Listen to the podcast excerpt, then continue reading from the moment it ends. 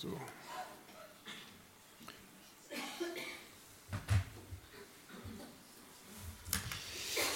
Ja, heute geht es um Gemeinde. Ich habe schon mehrere Male in letzter Zeit über Gemeinde gepredigt.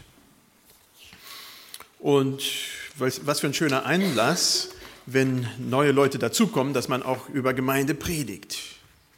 Die Natur der Gemeinde. Sie, die Gemeinde, ist der Leib Jesu Christi. Und heute wollen wir uns Kolosser 1, Vers 18 angucken. Der Epheserbrief der geht um die Gemeinde. Das ist schlechthin das, dieser Brief, der sich um die Gemeinde kümmert. Und der Kolosserbrief, da geht es um das Haupt der Gemeinde, um den Kopf, um Jesus Christus. Insofern wollen wir uns heute mal diesen Kopf angucken. Worum geht es da? Dieses Haupt der Gemeinde, das ist das Wort, was hier benutzt wird, da denkt man, also der erste Gedanke, der mir da in den Kopf flog, war vielleicht war ganz schräg, war von so einem Patriarchen, der so seiner Riesenfamilie mit 10, 12, was weiß ich, 16, 17 Kindern davor steht und da regiert mit Macht und Herrlichkeit. Aber das ist nicht so ganz das Bild, das wir von Jesus haben, von seiner Gemeinde. Und doch steht dieses Bild da, Jesus Haupt der Gemeinde. Und da steht, im Vers 18 von Kapitel 1. Und er ist das Haupt des Leibes, nämlich der Gemeinde. Er ist der Anfang, der Erstgeborene von den Toten, damit er in allem der Erste sei. Jesus Christus ist Herr. Das ist etwas, was wir aus so wortwörtlich aus Philippa 2 kennen, 2 Vers 11, da steht, Jesus Christus ist Herr. Und wie gesagt, Jesus wird als Haupt dargestellt der Gemeinde. Und insofern ist immer die Frage, was ist das Zentralste an der Gemeinde? Das ist für mich, ist Jesus Christus das. Da gibt es kein Drumrum. Wenn es um Gemeinde geht, wenn es um Gemeinde geht, muss ich mich als Mensch zurücknehmen. Da geht es nicht um mich. Da geht es nicht um uns, die wir hier Entschuldigung, zusammensitzen. Es geht um Jesus Christus. In der Gemeinde ist es oftmals so, weltweit mit seinen vielen, vielen Gemeinden, die es örtlich gibt, dass da ganz, ganz viele verschiedene äh, Leute sind und ganz vielleicht weniger ausgeprägt in Deutschland, aber doch in vielen Stellen wollen dann sehr viele leiten, sie wollen Verantwortung übernehmen, sie wollen das Sagen haben. Und schlussendlich gibt es dann mehr Häuptlinge als Indianer. Dann hat man da ganz, ganz viele, die leiten und schlussendlich ist die Schar derer, die folgen, dann irgendwo problematisch. Das ist nicht das Bild, was wir haben. Wir haben das Haupt, Jesus Christus, und nicht irgendein Mensch, der davor steht das ist immer wieder das, was uns auch korrigieren muss als Menschen, dass wir nicht leiden, sondern uns leiden lassen. Auch geht es nicht um Gemeindeformen. Es gibt ganz, ganz verschiedene Gemeindeformen. Schon alleine in Karlsruhe, und das ist ja nur ein ganz, ganz kleiner Ausschnitt von dem, gibt es also eine große Bandbreite. Da gibt es Steiger, die so ein bisschen für die Jüngeren und Aussteiger ist. Äh, dann gibt es äh, ICF, mehr rockig und laut und äh, peppig und was nicht alles. Und dann gibt es die gemäßigten und die ruhigeren. Und unter den ganzen, da gibt es noch die Emerging Churches, die sind hier in Karlsruhe gar nicht so stark vertreten. So ganz neue Formen, wo unser einer sich die Haare zu Berge sträuben. Tja, und auch da müssen wir sagen, das ist nicht unser Bia. Das ist Jesu Gemeinde. Und solange er im Zentrum dasteht, dann gehören die irgendwie zu diesem Haufen dazu, was Jesus Christus sagt, das ist meine, ich will meine Gemeinde bauen.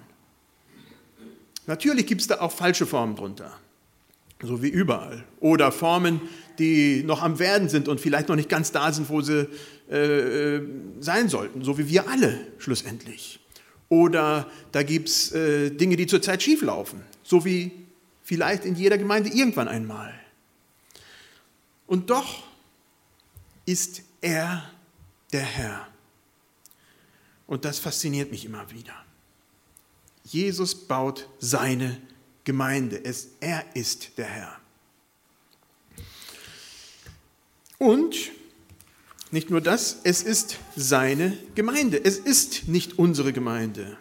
Es ist nicht meine Gemeinde hier auf dem Thomashof. Ja, wenn ich irgendwo hingehe und sage, ja, meine Gemeinde auf dem Thomashof.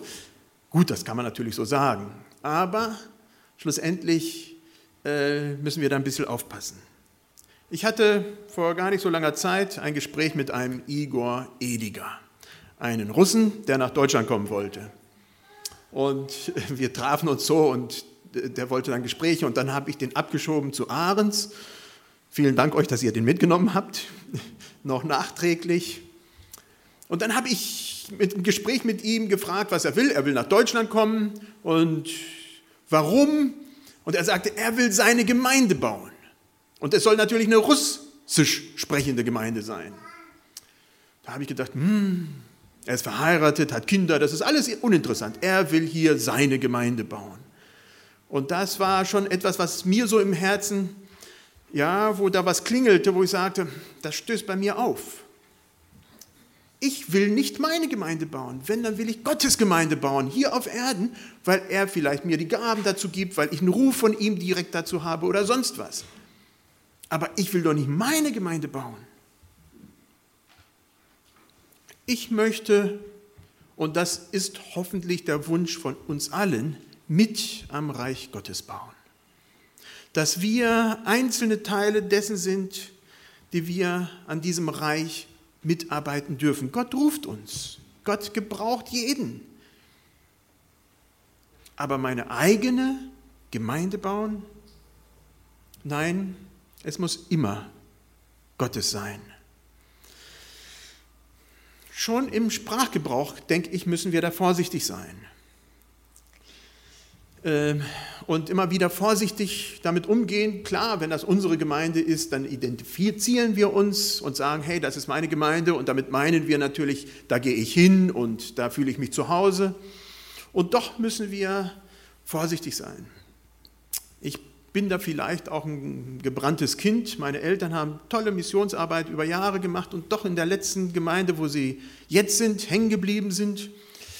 Äh, ja, ist es sehr stark zu ihrer Gemeinde geworden und deswegen gibt es dann Probleme. Dann sollten Leiter nach ihnen kommen, die waren dann kurze Zeit da und wurden sofort gekündigt und das wiederholte sich in regelmäßiger Zeit, weil sie es nicht so machen, wie meine Eltern es machen. Da gibt es Unterschiede, da gibt es Meinungsunterschiede. Und dann wird es halt eben ganz stark dann wirklich zu meiner Gemeinde und ich muss bestimmen, wo es lang geht. Und äh, da müssen wir uns immer wieder, ja, denke ich, vorhüten. Und die Gefahr steht immer da, dass wir als Menschen uns dazwischen klemmen und es schlussendlich dann zu unserer, zu meiner wird und nicht zu Gottes, wo wir uns darunter unterordnen. Diese Gemeinde ist groß. Gottes Gemeinde ist groß. Und da gibt es ganz, ganz unterschiedliche Schäfchen in diesem Kreis der Gemeinde Jesu Christi. Und da gehören auch Leute dazu, die überhaupt nicht zu einer örtlichen Gemeinde gehören. Einige, von denen ich weiß, die wohnen so weit weg im Dschungel irgendwo, dass die überhaupt gar keine Möglichkeit haben, irgendwo hinzukommen, wo eine Gemeinde wäre. Andere, die sind aus welchen Gründen auch immer so verbrannt von der Gemeinde, die, wo sie waren, wo sie sagen, nein, ich, ich muss mich distanzieren, ich, ich brauche die Nähe nicht. Trotzdem haben die eine Beziehung, lebendige Beziehung zu Jesus, aber äh, dieses örtliche, das hat Spuren hinterlassen und da haben sie Angst. Man hofft natürlich, dass diese auch irgendwann mal überwunden wird und dass da wieder Gesundheit reinkommt, aber das gibt's. Und dann gibt es andere, die sind mitten von Gemeinden umringt und irgendwie haben die das gar nicht kapiert und sind da ganz alleine, würden vielleicht gerne da irgendwo sein und doch äh, sind sie nicht. Ich denke an Maria und Toni, wo sie hierher kamen und mal mit mir telefonierten, da wart ihr auch schon eine Zeit lang hier und sie sagten, es hat noch nicht geklingelt, wir sind noch nirgendwo drin, wir würden gerne. Also aus welchen Gründen auch immer müssen wir aufpassen, das Reich Gottes, auch das Reich Jesu Christi, ist größer als nur Gemeinde. Und trotzdem ist Jesus Herr über diese Gemeinde. Und natürlich gibt es dann auch, hm, ja, okay. Und dann gibt es natürlich auch Schäfchen in dieser Gemeinde, die noch gar nicht wissen, dass sie da reingehören, die noch gar nicht Christen sind. Ich rede da gerne von den noch nicht Christen. Warum? Weil sie eigentlich dazugehören und Jesus schon für sie betet. Im hohepriesterlichen Gebet, dann Johannes 17, betet Jesus ausdrücklich für die, die halt eben noch nicht da sind, die noch dazugehören werden. Und da müssen wir auch unsere Augen offen halten, unser Verstand offen halten. Und die gehören auch zu dem Kreis, wo Jesus sich als Herr bezeichnet. In unserem Text in Kolosse 1 steht dann, ich lese es nochmal, da steht, er ist der Anfang, der Erstgeborene von den Toten, damit er in allem der Erste sei. Er ist immer der Erste. Wie gesagt, es geht nicht um uns, es geht um ihn. Jesus Christus ist der Erste, der von den Toten auferstanden ist. Das haben wir letzte Woche gefeiert. Heute wird es im Osten gefeiert. Die feiern eine Woche später als wir, die Auferstehung Jesu Christi. Er hat mit diesem Akt des Sterbens und des Auferstehens, hat er dem Tod die Macht genommen. Das war nicht irgendein Mensch, der da das tun konnte. Es war Jesus Christus, der von sich behauptet, er ist ein Mensch wie wir. Und doch ist er derjenige, der vom Himmel herabkam zu uns Menschen, um dass wir als Menschen sehen, wer und wie Gott ist. Wie gesagt, gerade haben wir diese Feier hinter uns. Und mit diesem Spruch hier in Kolosse 1 wird klar, dadurch, dass wir dieses Ostern haben, hat er auch das Recht zu sagen, ich bin der Erste. Für Luther waren bestimmte Ausdrücke sehr zentral. Da gab es die verschiedenen Ausdrücke sola fide, sola scriptura, sola gratia, sola fide, ja, allein der Glaube, der zählt. Und das wurde dann natürlich theologisch, systematisch dann erläutert. Oder sola scriptura, allein die Schrift, wo Luther stand und sagte, ich stehe auf diesem Wort Gottes und ich kann nicht anders. Das steht da drinne und alles, was da nicht dazugehört und Ablassbrief und was nicht alles, fertig weg, ich kann nicht anders. Oder sola gratia, allein die Gnade. Das war ja so eins von den großen Dingen, die äh, Luther wirklich sehr stark geprägt haben. Dass es nicht die Werke sind, wo er vorher so versucht hatte, mit Werken vor Gott gerecht zu werden und es nicht geschafft hat. Und ich denke, die Punkte sind alle wichtig, besonders für Leute, die sich theologisch ein bisschen bilden oder gebildet haben, ist das natürlich alles furchtbar wichtig. Und doch etwas, was äh, Luther auch erwähnt hat, aber am Rande weil es für ihn so selbstverständlich war. Und ich denke trotzdem, dass das auch festgemacht werden muss, das war sola Christus. Es geht tatsächlich als erstes und im Zentralen darum, dass es um Christus geht. Wenn Christus nicht wäre, dann hätten wir keine Christen. Wie könnten wir Christen sein, der Name Christ tragen, wenn Christus nicht da wäre? Dann gäbe es auch keine Gemeinde. Ja, es geht um sola Christus, allein Jesus Christus. Wäre er nicht gewesen, wären wir heute nicht hier. Gemeinde macht für mich nur so Sinn, dass Christus tatsächlich im Zentrum steht. Und ich denke, es gibt natürlich Zeiten, in denen eine Gemeinde hier mal ein bisschen hinwandert oder da mal einen Schwerpunkt hinlegt. Das meine ich damit gar nicht. Aber das Ziel, die Richtung, wo wir hinwandern, die muss klar sein. Und das muss Christus sein.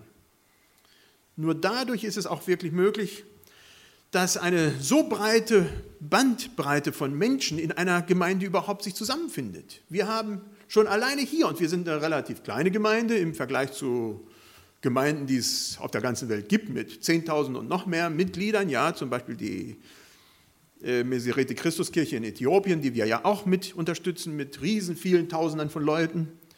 Und schon alleine wir als kleiner Kreis, wir haben so viele unterschiedliche Persönlichkeiten.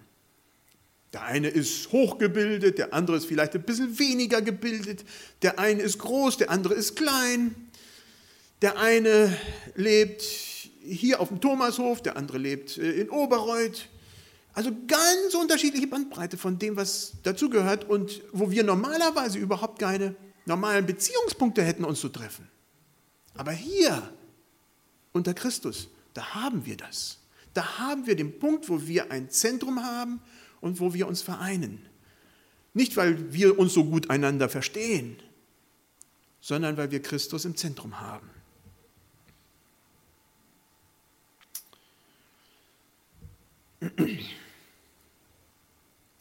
Und vor diesem Gebilde, was sich Gemeinde nennt, interessanterweise für mich,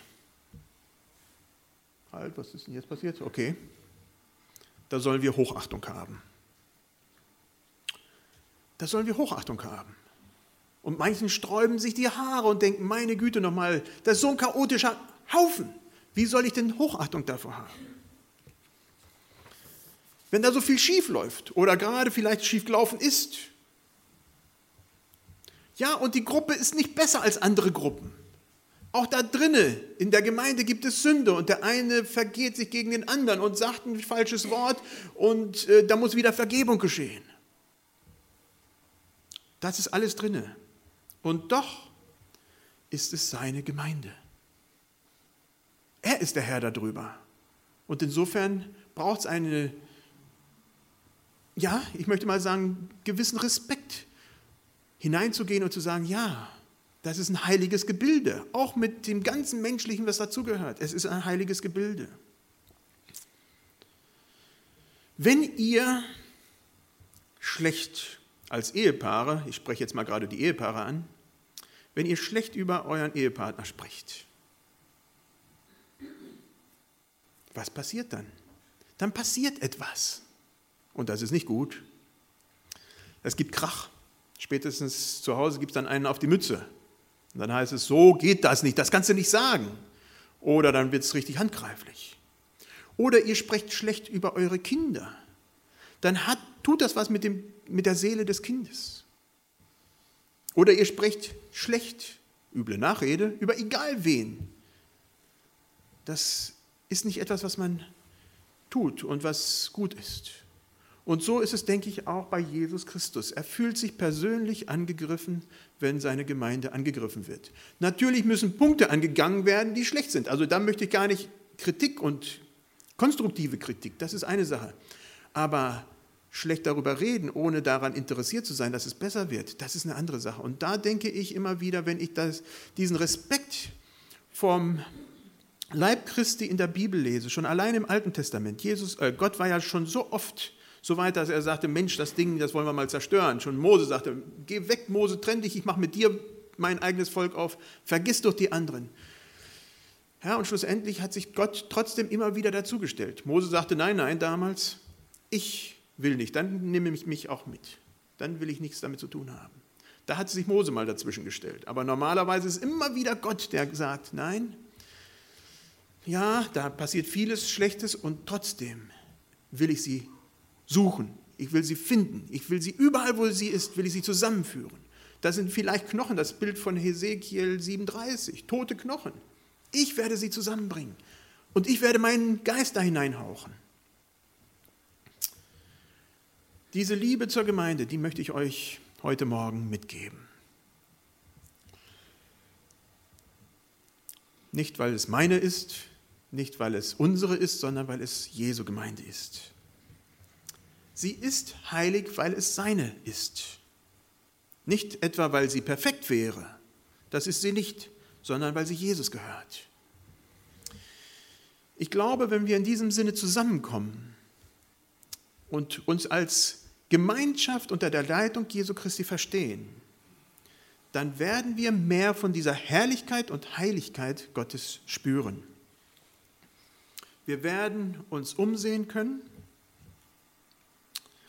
und Gott mit uns erleben. Immanuel, Gott mit uns. Ja, das ist Gemeinde Gottes. Soweit möglich wollen wir aufstehen zum Gebet.